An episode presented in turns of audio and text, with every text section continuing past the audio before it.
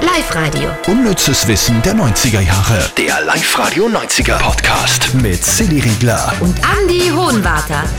Hallo, schön, dass ihr da seid. Äh, Wir tauchen wieder ein in unser Lieblingsjahrzehnt, in die 90er. Letztes Mal haben wir darüber geredet, über den Geruch in Videotheken in den 90ern. Den feinen Geruch, ja. ja. Mm. diesen leichten Hauch von Nikotin, der in jeder Videothek irgendwie daheim war. Mhm. Wir sind nicht drauf gekommen, warum das so war. Wahrscheinlich, weil wir damals überall nur rauchen hat dürfen. Ja. Ja. Und, und dann hast ja du gemeint, wir sollten einmal über, die- über die Vorhänge reden in den Videotheken. Ja, es hat, glaube ich, in jeder Videothek diesen einen Bereich gegeben, wo man natürlich jetzt tunlichst nicht hingegangen ist, weil wenn man da hingeht, dann schaut's ja aus, als ob. Und hinter diesem Vorhang waren dann die Filme, die sich die Erwachsenen Warst du mal drin? Ah, viele Jahre später, ich glaube, das war erst vor 10, 15 Jahren, als kurz bevor die letzten Videotheken zugesperrt haben, dann habe ich mir eine traut. Wirklich? Hast du Mm. aber- was mitgenommen? Nein, und ich habe mich aber trotzdem, und da war ich schon groß, weißt, aber ich habe mich trotzdem noch geschämt irgendwie. Aha. Weil es sind dann schon, also die Klientel da auch hinter dem Vorhang ist ja auch eine sehr spannende, muss man sagen. Warst du nie?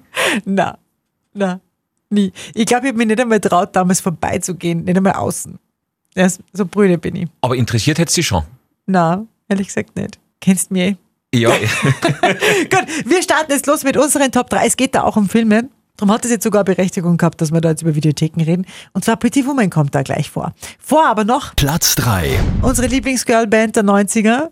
Eigentlich auch, man muss sagen, der One and Only Girlband. naja, ich finde No Angels schon auch ganz stark. Ja, aber so weltweit gesehen, Ja, ja. äh, Spice Girls, einfach Spice Girls. Absolut, absolut. If you wanna be my lover, you gotta get with my friends.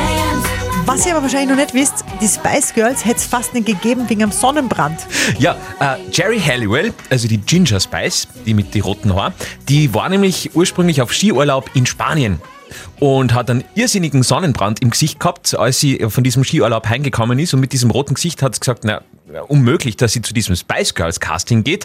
Gott sei Dank hat ihr der damalige Spice Girls Manager Bob Herbert eine zweite Chance gegeben und somit hat die Rote mit dem Sonnenbrand dann doch nur zu den Spice Girls dürfen. Hätte ja eigentlich zu den Haaren sogar passt, oder? Ja, Ginger deswegen wahrscheinlich Spice. Ginger Spice. Ja. Aber was fährt man nach Spanien auf Skiurlaub? Entschuldigung. Geht das überhaupt? Ja, es gibt da schon diese Pyrenäen. Und da kann man drauf Skifahren? Ja. Schaut mal, nützliches Wissen auch noch eingebaut. Also Tolle wenn das die Reisetipps. Quote nicht hochtreibt, jetzt, dann machen wir gleich weiter mit Platz. 2. Es ist ähm, der wahrscheinlich romantischste Film der 90er. Titanic fällt da ja leider aus wegen mangelndem Happy End. Pretty Woman. Ja, und Andy, über den Film haben wir einiges ausgegraben, aber das ist äh, besonders cool, finde ich. Ja, zum Beispiel, wie talentiert dieser Richard Gere, also der Hauptdarsteller, am Klavier ist. Es gibt ja die Szene, da spielt Richard Gere ganz alleine in der Hotelbar Klavier.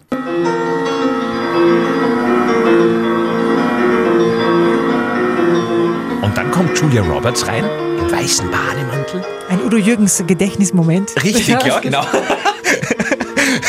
Und dann wird, äh, wie sagt man das schön, Liebe gemacht. Und jetzt kommt das unnütze Wissen. Richard Gere spielt selber am Klavier. Und nicht nur das, er hat auch das, was er an dieser Stelle am Klavier spielt, selber komponiert. Wow.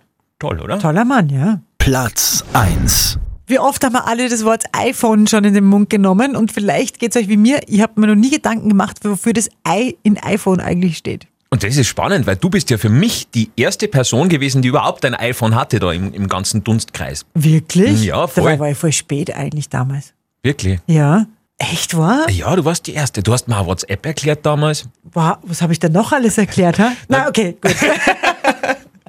Okay. Was hat's mit dem Ei auf sich? Ja, dieses Ei hat seinen Ursprung im Jahr 1998, also ich glaube so ungefähr zehn Jahre bevor du dein erstes iPhone hattest. Während einer Pressekonferenz hat Apple-Chef Steve Jobs den iMac vorgestellt, also diesen Computer, und hat da eben erklärt, wofür dieses Ei überhaupt alles steht, nämlich für Internet, Individual, Inform und Inspire. Und im Laufe der Jahre hat das I dann eher für Internet an Bedeutung gewonnen. Also man kann heute sagen, das I steht für Internet, also das Ei.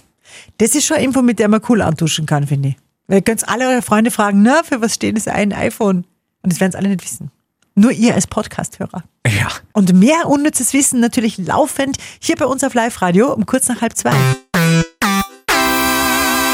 Live-Radio. Unnützes Wissen der 90er Jahre. Der Live-Radio 90er Podcast. Mit Silly Riegler. Und Andy Hohenwarter.